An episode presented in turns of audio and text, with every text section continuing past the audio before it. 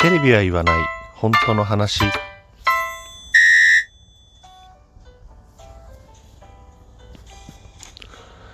この番組は私智之が政治経済社会問題などなど自分の思ったことをぐだぐだとおしゃべりする番組です。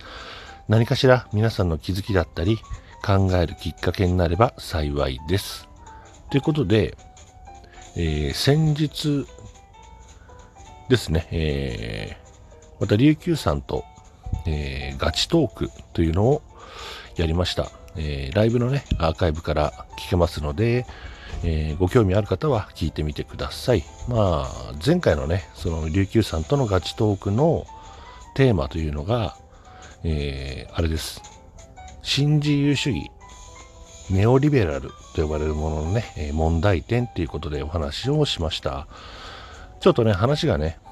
結構マニアックになりがちだったので、まあ簡単に収録の方では、ネオリベ、ね、えー、新自由主義、ネオリベラル、略してネオリベと呼ばれるものは、一体何なのかっていうところをね、解説してみようかなというふうに思いました。えー、新自由主義っていうのは、基本的にはですね、その、小さな政府と呼ばれる考え方、政治的、えー、思想ということになりますね。その政府とか国がね、えー、公の機関が、えー、民間に対して、こう、なんていうのかな、うん、関わることを、えー、とにかく最小限にしようと。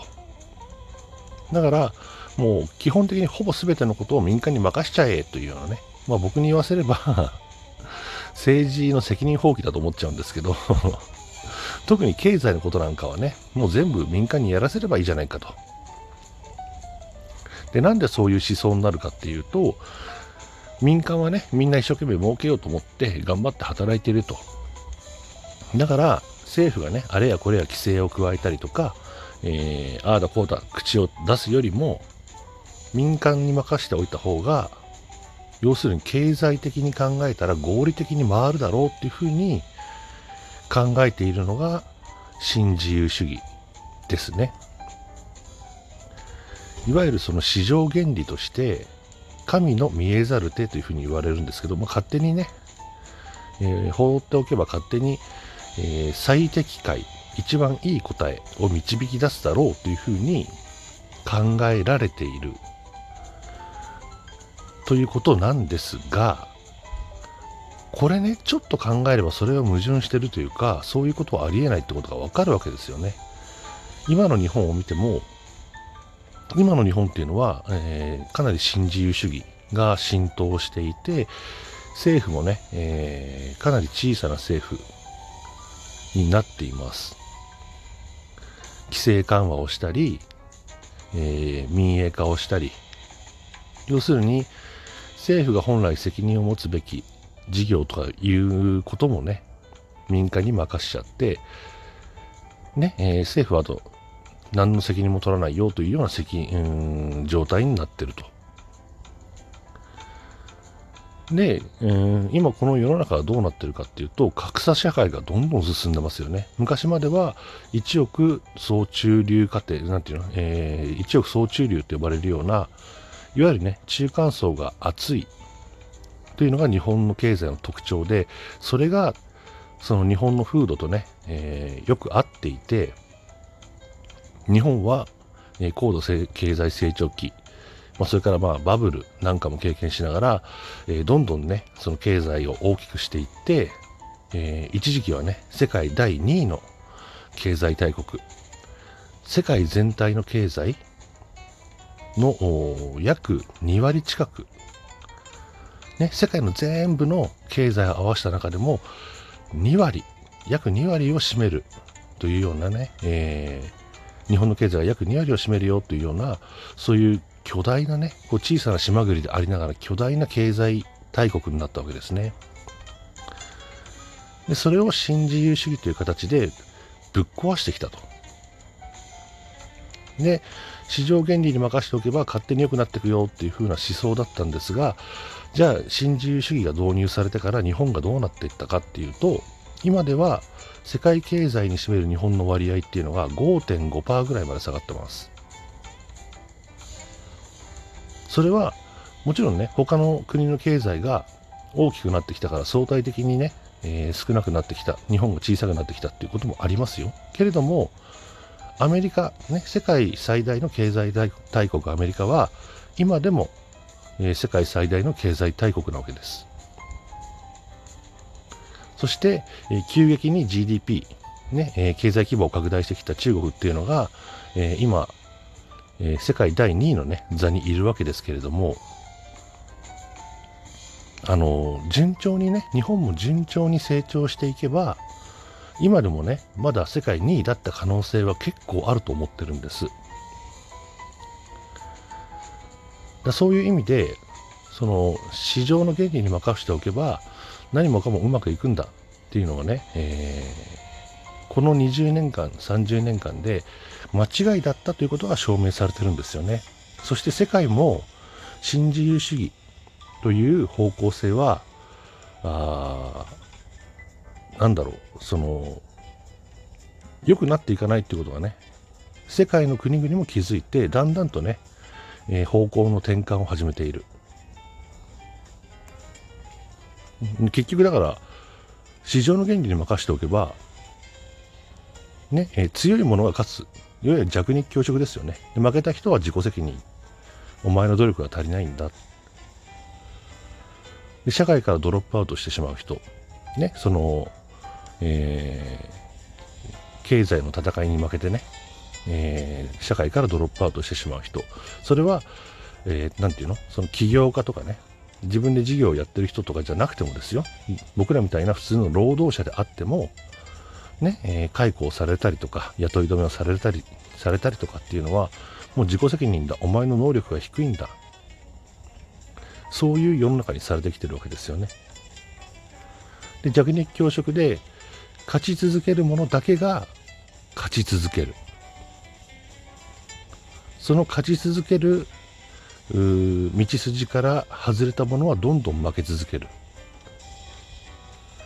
そういう社会になっちゃってるわけですよね。それに対して国が例えばねセーフティーネット、生活保護を活用するだとか、また別のね、セーフティーネットを用意するだとか、それからね、えー、規制緩和をした時に海外から、えー、強い企業が入ってきちゃうとか。だか例えばさ、その、いわゆる大店法ってやつですよ。大きな店の法律ね。例えばその、うん、近所にね、えー、個人商店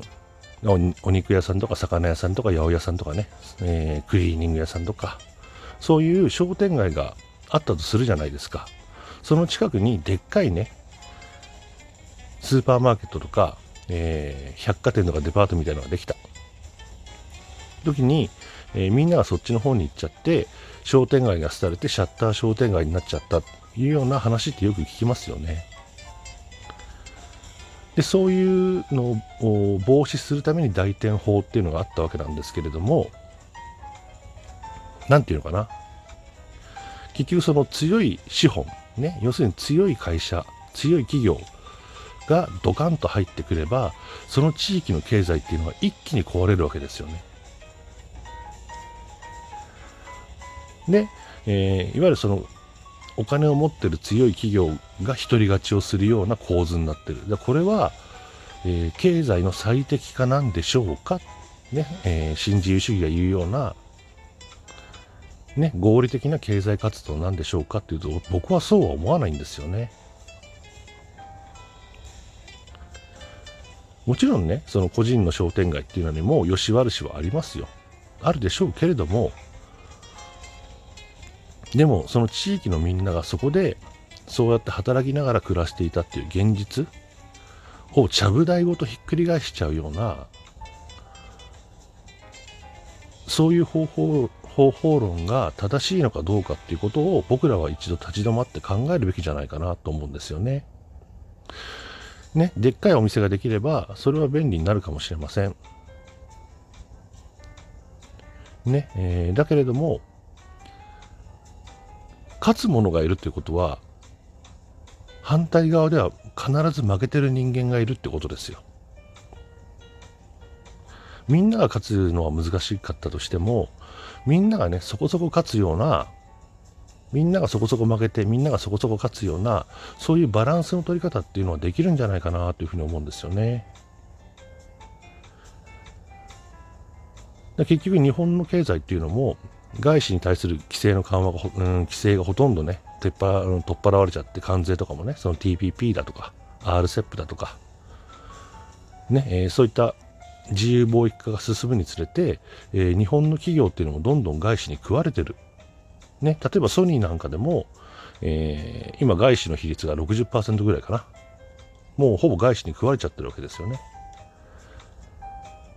それ日本の大企業でさえ、まあ、シャープなんかもとっくに食われたし、えー、日本の中小企業で優秀な人技術とか人材持ってるところは全部中国に食われてます。まあ、そんなようなね、えー、世の中になりつつあって、強いものが勝つっていうのはそういうことなんですよ。いうことを、えー、皆さんにはご存知いただきたい、知っていただきたい。っていうふうに思いますね。だから僕らが勤める会社とかが、ね、えどんどん潰れていったり、統廃合されていったり、ね、その上で外資に買われていったり、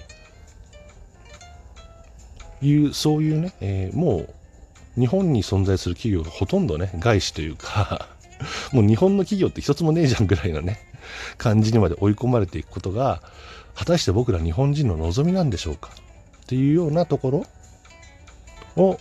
ちょっとね、考えてみてはいかがでしょうか？ということで、えー、本日も最後までお付き合いいただきましてありがとうございます。